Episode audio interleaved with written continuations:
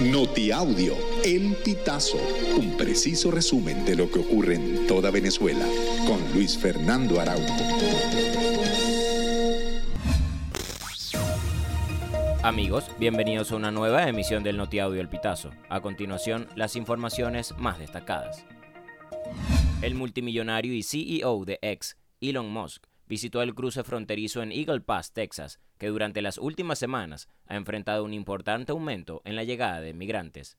Musk se mostró pro inmigrantes, por lo que dijo que necesitan expandir el sistema legal de migración y dejar entrar a quienes sean honestos, trabajadores y puedan contribuir con Estados Unidos. Sin embargo, el CEO de X señaló que no se debería permitir la entrada a quienes no cumplan las leyes.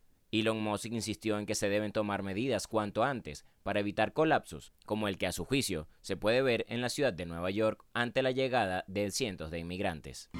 La Sala de Apelaciones de la Corte Penal Internacional informó que las víctimas de violaciones de derechos humanos y crímenes de lesa humanidad en Venezuela podrán ser escuchadas por la Sala a través de la sección para la participación de las víctimas y las reparaciones de la Secretaría.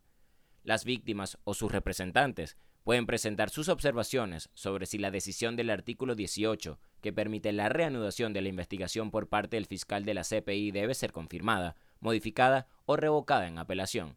Las víctimas tienen hasta el 3 de octubre de este año para presentar sus observaciones. La candidata a la primaria María Corina Machado precisó que el Consejo Nacional Electoral no puede cambiar la fecha de la elección, porque a su juicio ya existe un reglamento firmado por parte de la Comisión Nacional de Primaria.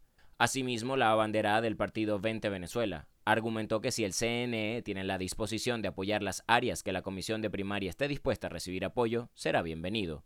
Pero si no están en capacidad o disposición de hacerlo, entonces el proceso seguirá sin el apoyo del ente comicial.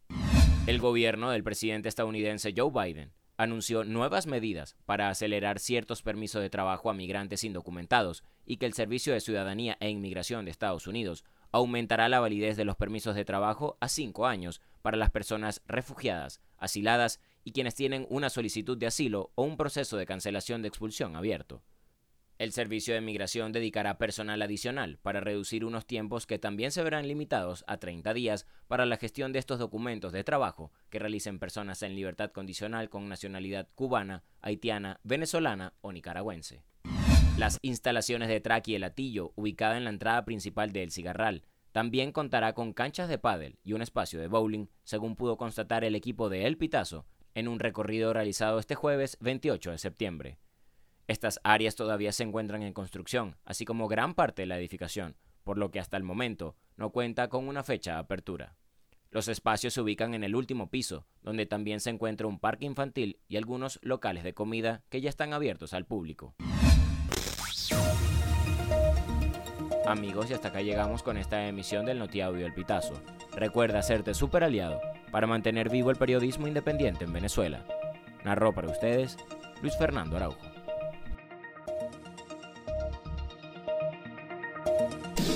Estas informaciones puedes ampliarlas en nuestra página web elpitazo.net.